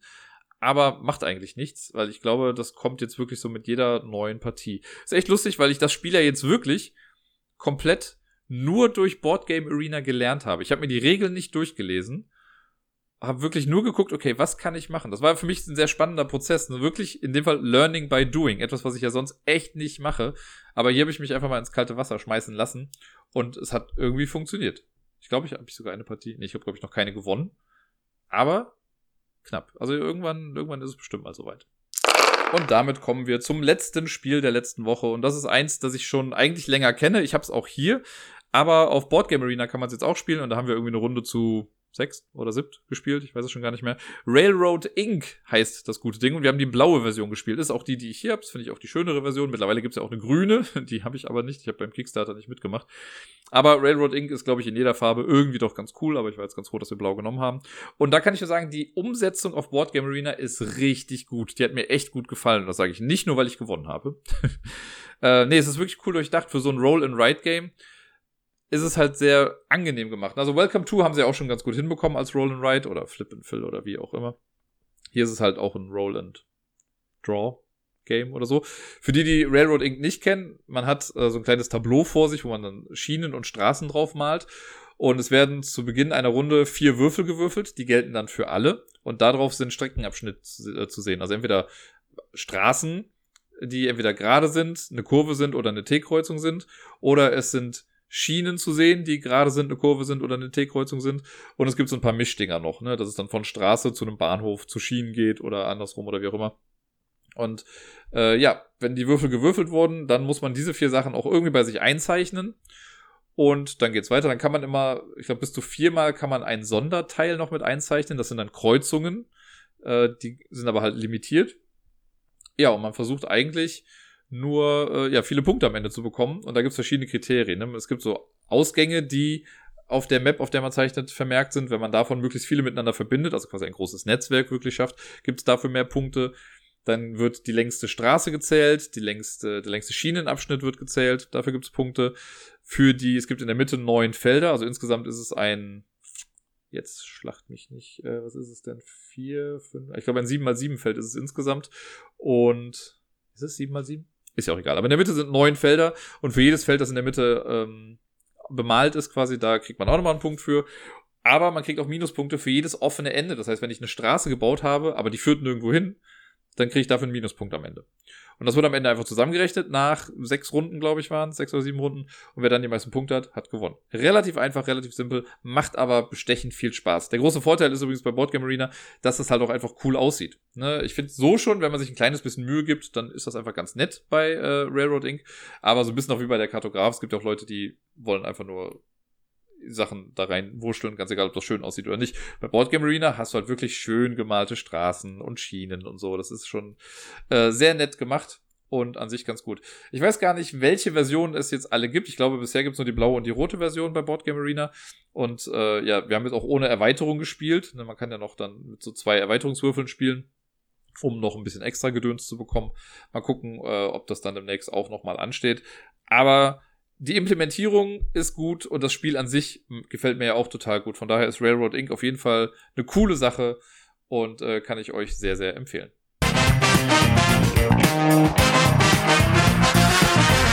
Da bin ich wieder. Wieder, fragt ihr euch. Ja, ich habe jetzt zwischen dem letzten Spiel und dieser Top Ten Liste war ich noch gerade in der Videokonferenz und nehme jetzt quasi nahtlos weiter auf. Etwas, was ihr nie bemerkt hättet, wenn ich es nicht erwähnt hätte. Naja, äh, ja, somit zur Top Ten Liste heute. Und die Idee der Top Ten Liste kam vom lieben Helmut. Der hat das vor einiger Zeit schon mal im Discord gepostet und ich habe es dann erstmal äh, nicht ignoriert, aber nicht aufgegriffen. Und jetzt dachte ich mir aber heute, ach komm, bevor ich mir jetzt den Kopf zermartere nach irgendeiner kreativen Idee, nehme ich doch die kreative Idee vom Helmut. Und zwar hat er gesagt, was er mit den Top 10 Spielen mit Schnee.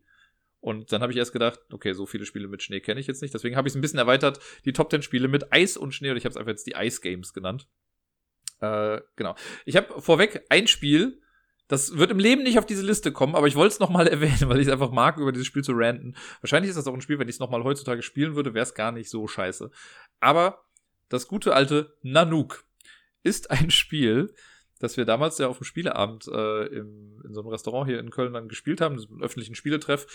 Und es ist einfach quasi kollektiv durch die Bank weg bei allen Scheiße angekommen. Und es war so blöd und es war danach einfach auch der Running Gag für Scheißspiele, ne? wo es halt irgendwie hieß so, ja, ey, das Spiel mag ich nicht, aber hey, es ist kein Nanook.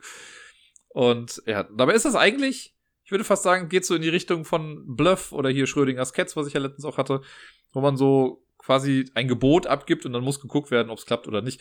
Aber dieses Spiel war so langweilig und so blöd und so doof, aber es hat halt ein Eisthema. Deswegen habe ich heute nochmal kurz drüber gesprochen. Naja, falls es übrigens da draußen irgendjemand gibt, der sagt, ey, Nanook ist voll das geile Spiel, behalt's für dich. Nein, kannst mir natürlich gerne sagen und mir sagen, wo ich da falsch liege. Aber bei uns war es damals einfach so eine blöde Spielerfahrung. Naja. So, äh, genau. Ich muss aber auch ein paar kreative Freiheiten mir rausnehmen. Äh, vielleicht für den Witz bei dieser Liste. Äh, und generell vielleicht, weil mir dann auch doch das zehnte Spiel vielleicht mit Schnee nicht eingefallen ist. Äh, auf Platz Nummer 10 habe ich nämlich ein Spiel, oder sagen wir so, Platz 10 und 9 sind Spiele, die per se nicht so direkt in diese Richtung passen würden, wenn ich sage Schnee und Eis und sonst irgendwas. Aber irgendwie auch doch wieder. Denn auf Platz Nummer 10 habe ich ein äh, ja, Kartenspiel, das ich letztes Jahr in Brüssel gespielt habe. Und zwar ist es äh, ein Spiel, das basiert auf einer IP, die sehr viele Menschen kennen. Ich habe sie nicht wirklich geguckt, nämlich Game of Thrones. Und das Spiel heißt äh, Hand of the King. Die Hand des Königs. Ist ein, äh, ein nettes, kleines, abstraktes Spiel. Geht so in die Richtung eines anderen Spiels, über das ich später sprechen werde. Deswegen kann ich es gerade auch gar nicht erwähnen. Ähm, der einzige Grund, warum das mit dabei ist, vielleicht könnt ihr es euch schon denken, aber Jon Snow. John Schnee, wie er auf Deutsch heißt, ist mit von der Partie. Deswegen dachte ich mir, haha, witzig. Gut, aber das Spiel an sich ist auch ganz cool. Also, äh, ne, ich habe das echt sehr gerne gespielt, weil man hat dann diese ganzen Familien, Königsfamilien nenne ich sie jetzt mal, die ganzen Häuser äh, mit verschiedener Anzahl und man läuft quasi mit einer Figur dann rum und sammelt diese ganzen Dinger dann ein und versucht dann in verschiedenen äh, Königshäusern äh, die meisten Leute zu haben, um dann Punkte dafür zu bekommen. Es war echt ganz nett. Ein nettes kleines Spiel. Ich glaube, man kann es wahrscheinlich mehr als zwei Leuten spielen. Ich habe es jetzt halt nur zu zweit gespielt und das hat sehr gut funktioniert. Auf Platz Nummer 9 ebenfalls ein Spiel, das jetzt so per se noch nicht mal direkt was mit Schnee zu tun hat. Zumindest nicht mit dem Schnee, der vom Himmel fällt, sondern eher der Schnee, der bei manchen Menschen vielleicht in die Nase geht. Da musste ich natürlich unweigerlich so ein bisschen an Mafia denken und so. Und das gute alte La Cosa Nostra. Das Spiel von äh, Jojo Sich, der, der auch für Mikro Makro sich verantwortlich zeichnet. Ähm, sein Erstlingswerk, ne, das war eigentlich geplant, als, oder das war eine, eine, was heißt, eine Masteraufgabe oder so eine Abschlussarbeit, hat er über dieses Spiel geschrieben und hat das darüber hinaus dann noch weiterentwickelt. Wurde echt ein cooler Erfolg und ist wirklich ein saulustiges, sehr, sehr cooles Mafia-Spiel, bei dem es halt auch ein bisschen um Drogen geht hin und wieder. Deswegen fiel mir das dann hier noch ein und zumal Wookie hatte im Discord dann auch geschrieben, du Schnee oder? Schnee. Ja, in dem Fall ist es dieser Schnee. So, jetzt kommen wir aber mal zu den Spielen, die wirklich was mit Eis und so zu tun haben und mit Schnee. Zumindest, wo es thematisch irgendwie noch eine Rolle mitspielt. Auf Platz Nummer 8 habe ich Who Goes There. Who Goes There ist ein äh, im Prinzip kooperatives Spiel mit einem Verräter. Das Ganze basiert auf der Grundlage für das Ding aus einer anderen Welt. Ne, The Thing, der ist hier, der in, auf einer Polarstation spielt und dann ist da irgendwie so ein Alien drin, das Gestalt wandeln kann und also Gedöns. Ähm, und das Ding ist, die Grundlage heißt aber gar nicht The Thing, sondern Who Goes There, meine ich. Äh, ist halt so eine Geschichte, die aber auch an der Polarstation spielt und es gibt ein Alien, das äh, quasi so ein Imposter ist. Und hier ist das relativ spannend. Ich hab's, muss ich ja sagen, bisher nur einmal gespielt, aber das war dann irgendwie doch ganz cool. Ähm, wir haben es zu viert gemacht. Und es ist so, dass am Anfang alle noch menschlich sind. Ne, alle sind auf der gleichen Seite und man versucht einfach irgendwie zu überleben und am Ende dann mit dem Helikopter abzuhauen. Und so nach und nach zieht man aber Karten, ich glaube, das sind dann so Suchkarten, und irgendwann kann es sein, dass eine Person dann eine Karte zieht mit, okay, du bist infiziert. Und wenn man infiziert ist, dann darf man nicht sagen, ach scheiße, ich bin infiziert, sondern man muss es cool spielen und versucht dann eigentlich die anderen auch so nach und nach mit zu infizieren. Und das kann dann immer passieren, wenn man dann irgendwie äh, mit jemandem zusammen übernachtet oder irgendwie gemeinsam draußen ist oder irgendwo eingesperrt ist, dann zeigt man sich quasi seinen Klicker. Also man kann jemanden bewusst infizieren. Und ich kann, glaube ich, auch als Person, die äh, nicht inf äh, die infiziert ist, kann ich auch sagen, ich möchte dich jetzt gerade nicht infizieren, einfach damit du vielleicht denkst, dass ich safe bin, aber bin es dann gar nicht. Äh, oder ich infiziere die Person auch und dann ist sie ab sofort auch quasi bei den Bösen. Das Problem ist, ganz am Ende des Spiels geht es darum, dass man mit einem Helikopter entkommt. Und die, äh, dieses Alien, oder die Aliens, die möchten nicht oder die können das nicht machen, wenn kein Mensch mit dabei ist. Also ein Mensch muss dabei sein, der quasi den Helikopter fliegt. Und das heißt, es dürfen nicht alle infiziert sein.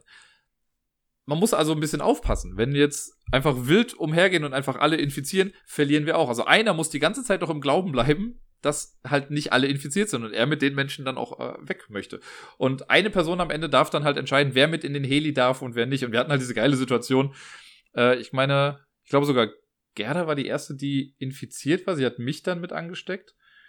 Und dann wurde die Pia auch noch mit angesteckt oder so. Und Bayer war, glaube ich, der Einzige, der nicht angesteckt war. Und Pia hat am Ende halt das so gut verkauft, dass sie aber eigentlich safe ist und halt dem Bayer nicht glaubt, dass er ähm, hier ein Alien ist.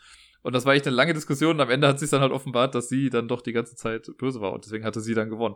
Ah, es war ein schönes Mindgame am Ende und irgendwie fand ich es ganz cool. Das Ganze wird schön illustriert und spielt halt, wie gesagt, auf so einer Polarstation. Deswegen, lange Rede, kurzer Sinn. Uh, Who Goes There auf Platz Nummer 8. Auf Platz Nummer 7 ist die ähm, ist ein, ein Spiel, quasi ein Deckbilder, könnte man sagen, das ich ein paar Mal gespielt, oder den ich ein paar Mal gespielt habe. Und er hat dann so ein bisschen verloren. Also ich fand es die paar Male fand ich es ganz gut, aber ich hatte jetzt auch nicht das Bedürfnis, großartig weiterzuspielen. Aber das Spiel an sich, äh, da weiß ich, dass viele das ganz gerne mögen. Das ist äh, K2. Ein Bergsteigerspiel, wo man äh, quasi ja versucht, möglichst weit nach oben zu kommen mit seinen zwei Mannequins. Äh, und man muss halt immer gucken, was für Karten man im Deck hat und dass man nicht zu exhausted ist und bla. Man kann sich auch mal zurückfallen lassen und so weiter und so fort. Ist ein ganz cooles Spiel, schön illustriert.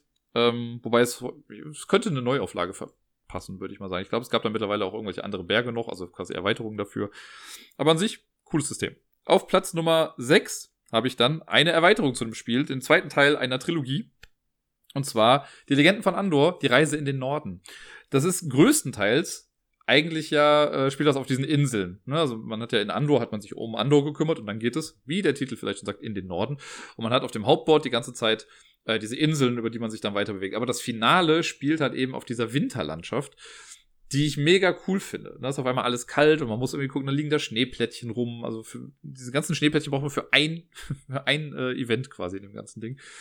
Aber das macht sehr Spaß und vor allem ist das da mit dem Storylines, dieses Branching, wo man sich entscheiden kann, okay, kämpfe ich jetzt für die Magier oder für die anderen. Fand ich alles sehr, sehr gelungen, sehr cool gemacht. Das Finale hat auf jeden Fall gut gepasst und äh, ja, wenn ich an Schnee denke, denke ich oft an Andor Teil 2 zurück.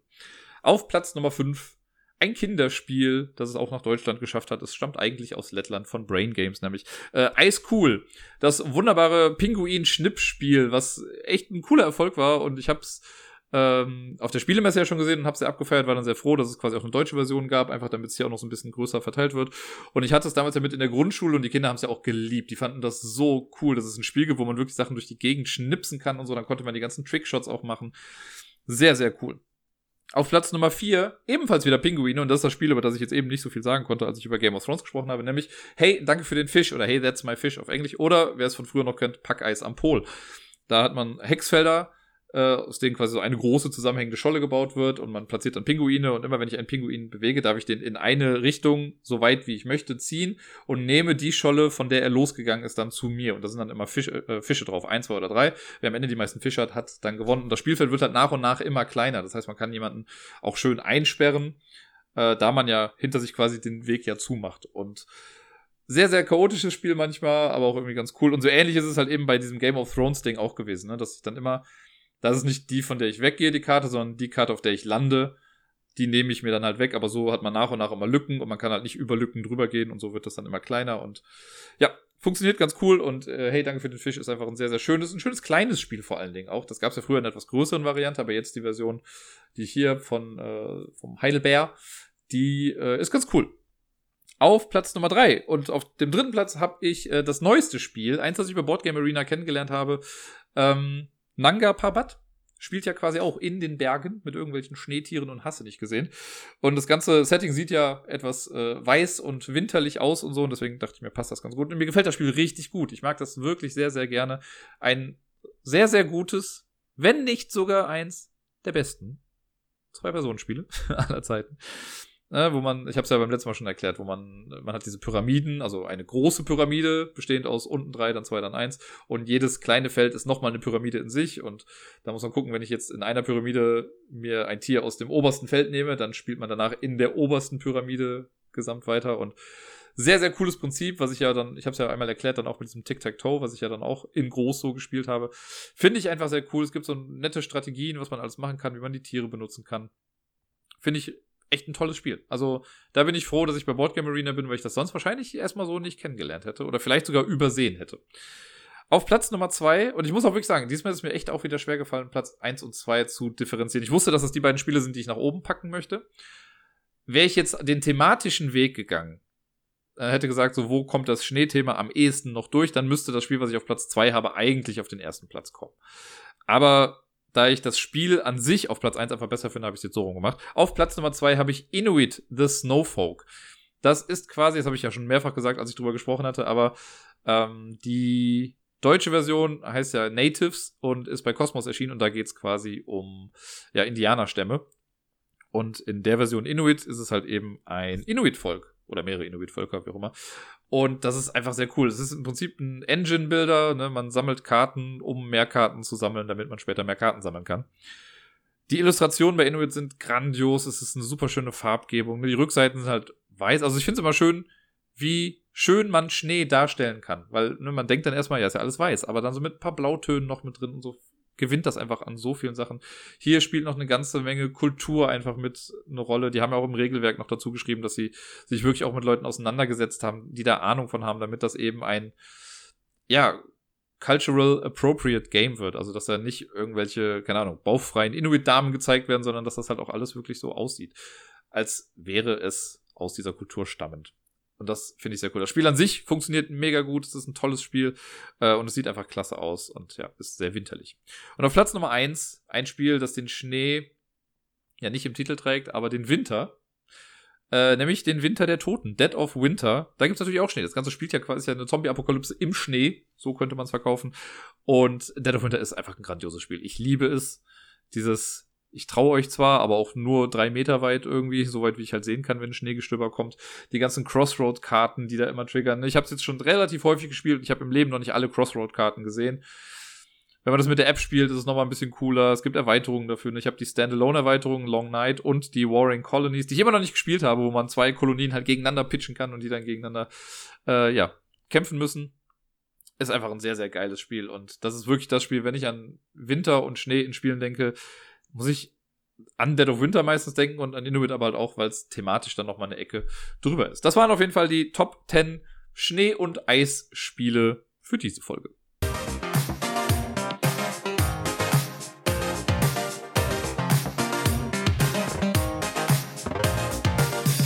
Und sonst so. Ich muss gestehen, jetzt habe ich gerade bestimmt fünfmal schon versucht, dieses und sonst so aufzunehmen, um irgendwie die Brücke zu schlagen von letzte Woche habe ich noch erzählt, wie gut es mir ging. Und dann ging es mir scheiße letzte Woche.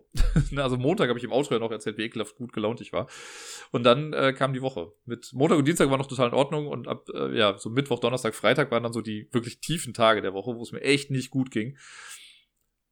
Aber ich habe mir jetzt gedacht, ey, bevor ich jetzt hier großartig darüber schwadroniere, wie scheiße das war, erzähle ich doch lieber, was gut war. Ich versuche mich mal auf die positiven Dinge einfach zu konzentrieren, weil darum geht's doch auch eigentlich, oder? Es ist einfach, sich in den Sachen äh, zu suhlen, die nicht so gut laufen. Deswegen vielleicht einfach auf die Sachen besinnen, die gut waren. Zum Beispiel habe ich bei Lampalooza einfach mal sowas von gerockt letztes Mal. Das war, also, das war schön.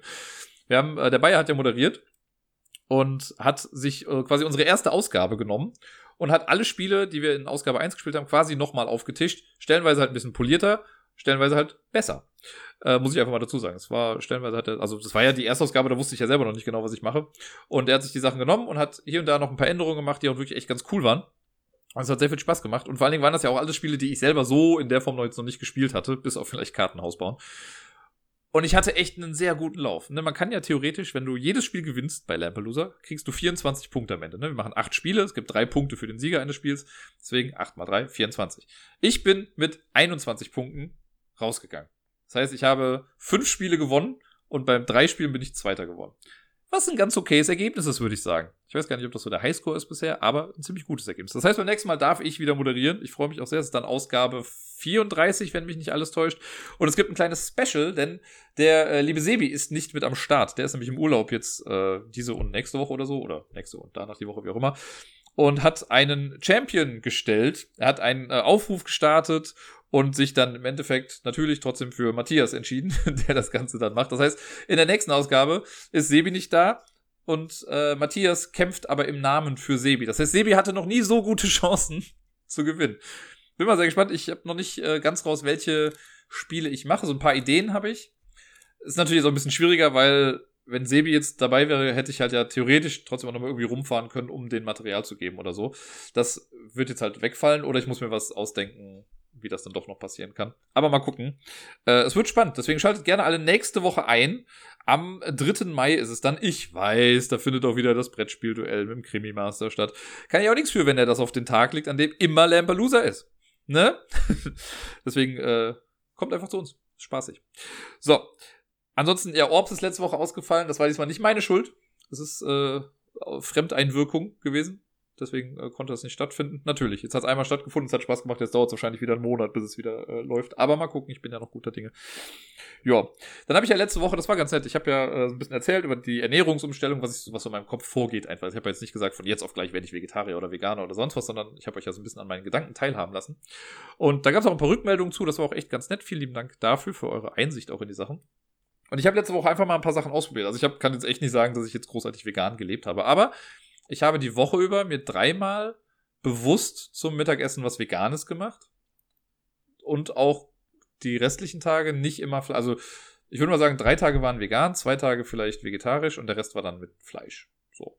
Zumindest was die, was die Mahlzeiten an sich angeht. Ich habe ja auch erzählt, ich habe ja noch Sachen im Kühlschrank, das heißt sowas wie Frühstück und so, da habe ich halt dann Fleischwurst oder sowas, habe ich dann halt auch noch gegessen. Aber ich habe es auf jeden Fall sehr reduziert im Vergleich zu sonst. Und ey, ich lebe noch. das ist jetzt gar nicht so krass. Ich habe aber andere Milch geholt, ne, die Hafermilch. Äh, ist genauso gut. Also schmeckt, sieht ein bisschen anders aus, aber mit Kakao schmeckt es halt gleich. So. Jetzt ist es raus, ich trinke Kakao. Ich trinke ja keinen Kaffee. Das wundert immer viele Menschen, aber ich trinke ja keinen Kaffee. Ich habe noch nie in meinem Leben eine ganze Tasse Kaffee getrunken. Ich habe einmal, glaube ich, probiert, ich fand's scheiße. Fertig. Naja. Äh, mal gucken, wie das so weiter seinen Lauf nimmt. Also ich werde jetzt nicht anfangen, von jetzt auf gleich komplett so zu leben. Und das haben ja auch viele gesagt. So, dann mach das so, wie du möchtest und wie es für dich halt richtig ist. Und das mache ich jetzt mal so nach und nach, um zu gucken, wie es so weitergeht. Ja, sonst, was war noch so letzte Woche? Genau, äh, wir haben einen neuen Zehnkampf gestartet. Ne, den letzten konnte ich ja knapp noch für mich entscheiden. Und jetzt äh, haben wir noch ein paar Leute mehr. Letztes Mal waren wir acht, jetzt sind wir zwölf Leute, die dann teilnehmen. Das wird ganz cool. Ähm, und natürlich äh, gab es wieder ein Voting, welche Spiele rein können. Und irgendwie, ich weiß nicht, wie das passieren konnte, Aber von den vier Spielen, bei denen ich diese kleinen Miniturniere für mich entscheiden konnte, haben's, hat so noch ein Spiel geschafft, weiterzukommen. Und zwar Jekyll and Hyde. Also Jekyll vs. Hyde. Das ist jetzt noch drin. Alle anderen Spiele, Mr. Jack, Hive und Chakra, die, bei denen ich das Turnier gewonnen habe, wurden irgendwie nicht mehr gewählt. Warum auch immer. Ne, wie Matt schon geschrieben hatte, ein Schelm, wer Böses denkt. Naja, mal gucken, was jetzt so äh, geht. Ich, vielleicht hebe ich mir das fürs nächste Mal auf oder so, dann zu sagen, welche Spiele es genau waren oder sind oder wie auch immer. Ein paar alte Bekannte sind mit dabei, aber auch ein paar neue Sachen. Mal schauen, äh, wie meine Chancen dieses Mal so stehen. Ich bin ganz froh, dass Schach auf jeden Fall nicht mit dabei ist. Dann habe ich nämlich eine etwas bessere Chance, würde ich sagen. Ja, ansonsten habe ich letzte Woche, ich habe sehr viel Community geguckt. Das kann ich aber sagen, ne? weil das ist so eine Feel-Good-Serie und da ich das brauchte, besonders Donnerstag und Freitag habe ich, ich glaube am Donnerstag habe ich die gesamte vierte Staffel Community geguckt, am Wochenende dann die fünfte Staffel durch. Und jetzt kann ich die sechste Staffel gucken. Mir ist aufgefallen, ich habe das Community noch nie zu Ende geguckt. Also ich weiß, dass ich Folgen der sechsten Staffel gesehen habe, aber noch bei weitem nicht alle. Deswegen äh, bin ich sehr gespannt, was da jetzt noch so auf mich zukommt, welche Folgen ich jetzt wirklich noch nicht gesehen hatte. Und ich habe einen Film geguckt, ähm, also ich habe zwei Filme geguckt. Ich habe einmal Boss Level geguckt da habe ich mir, muss ich sagen, habe ich mir ein bisschen mehr von erwartet. Das ist so ein bisschen Actionfilm gemischt mit Zeitschleife. Ähm, und ich dachte, das geht vielleicht so in die Richtung von Crank oder sonst irgendwas, wo es ein bisschen over the top ist. Aber, weiß nicht, da sind nette Sachen mit dabei, aber ich habe irgendwas anderes erwartet.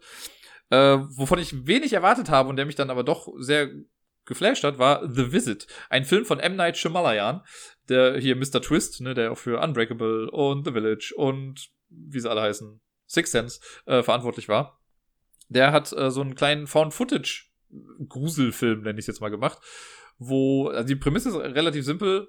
Eine, eine, Mutter ist mit ihren Eltern quasi zerstritten und hat die auch schon ewig nicht mehr gesehen und so. Ähm, die haben aber rausbekommen, dass sie halt zwei Kinder hat und die wollen halt gerne ihre Enkelkinder sehen. Ne? Und da die Mutter sowieso gerade irgendwie auch eine Kreuzfahrt machen möchte mit ihrem Lover gerade äh, und die Kinder, die Großeltern noch unbedingt sehen wollen, sagt halt, okay, pass auf, ich setze euch hier in Zug, ihr fahrt da und dahin, ihr wisst, ihr seid alt genug, ihr könnt das irgendwie, ne, und ihr werdet am Bahnhof, werdet ihr abgeholt von euren Eltern. So, und dann ist auch, ne, die fahren, äh, von euren Großeltern. Dann fahren die auch dahin, werden auch abgeholt und verstehen sich auch total gut und so. Und dann passiert eine ganze Menge komischer Kram. Und das war eine, also, es ist, glaube ich, bei M. Night Shyamalan muss man nicht dazu sagen, dass es irgendwann einen Twist gibt. Aber der Twist in diesem Film, ich habe ihn wirklich, als er dann gekommen ist, nicht kommen sehen. Da dachte ich echt so, oh krass, was das alles bedeutet eigentlich die ganze Zeit. Ich fand ihn ganz gut. Also äh, kann man sich angucken. Gibt's bei Amazon Prime, glaube ich, noch. Da habe ich ihn zumindest gesehen. Ich fand ihn ganz gut. Sehr unterhaltsam. ist auch, was ein bisschen weird ist, da sind immer so komische Comedy-Elemente mit drin, weil diese Kinder halt auch stellenweise einfach Kinder sind und lustig. Ähm, ja, so tonal äh, wechselt das hin und wieder so ein bisschen. Aber ja, ich fand den, ich fand den echt gut. Ich hatte, ich war unterhalten. Habe mich auch zwei, dreimal ein bisschen erschrocken vielleicht. Ja, und ansonsten, äh, heute Abend, das ist, glaube ich, das Letzte, was ich jetzt noch sagen kann. Heute Abend, also Montag, wir haben den 26.04., wird es äh, das große Finale unseres Unmatched-Turniers geben. Ne? Das ist jetzt so ein bisschen, lag jetzt erstmal ein bisschen auf Eis, weil das alles ein bisschen gedauert hat. Aber heute Abend spielt äh, Tobypsilon gegen die Caro. Die sind im Finale und ich werde das Ganze streamen ab 21 Uhr sehr wahrscheinlich.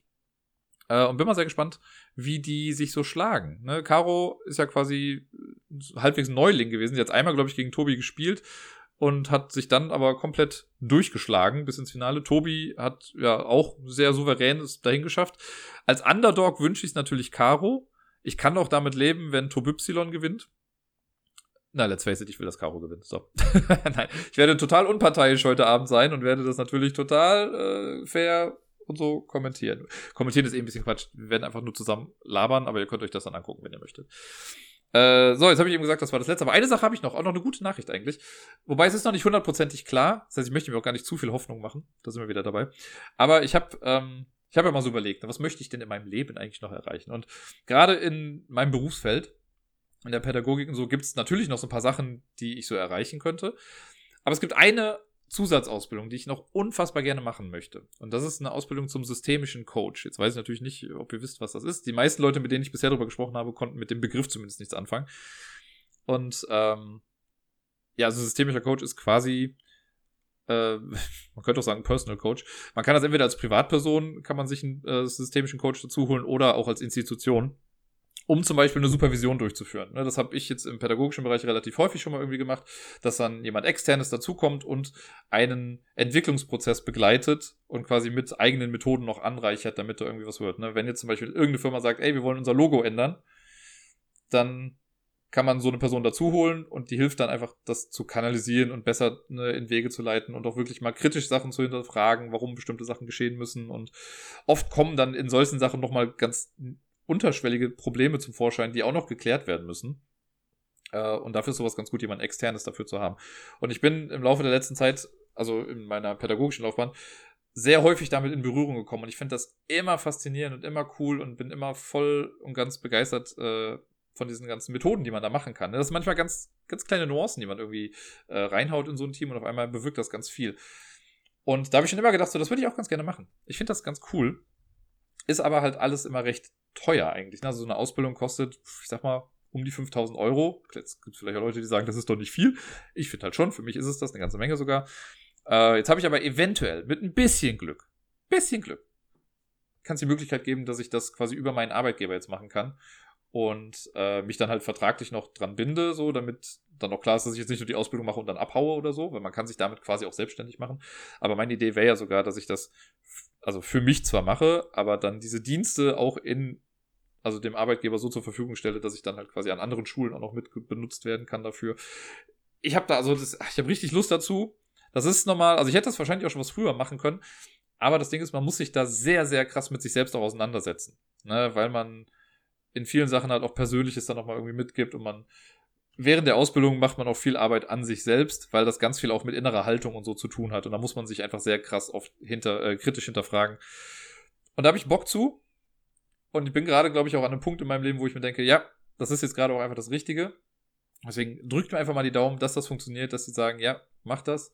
Ähm, wenn das dann so weit kommt, dann werde ich nochmal ein bisschen extra Stress haben, weil das natürlich, das ist, glaube ich, so eine Ausbildung, die dauert ungefähr ein halbes Jahr ähm, und ist dann alle zwei Wochen am Wochenende immer Freitag, Samstag, Sonntag oder so, dann jeweils für den ganzen Tag.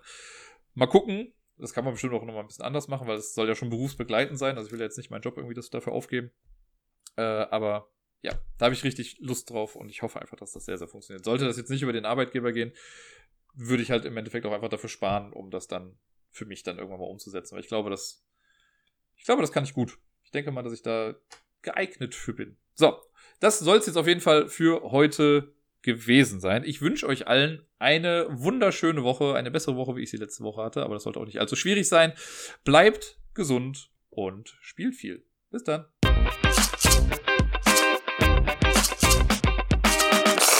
Eine letzte gute Nachricht noch. Bei mir steht der erste Impftermin bald an. Ich habe jetzt schon die Registrierung abgeschlossen, vor allem. Ich muss jetzt nur noch darauf warten, dass die Stadt Köln neue Impftermine zur Verfügung stellt. Aber ich habe diesen Code bekommen und sobald das möglich ist, kann ich mir eine Spritze in den Arm jagen lassen. Ich freue mich schon sehr darauf.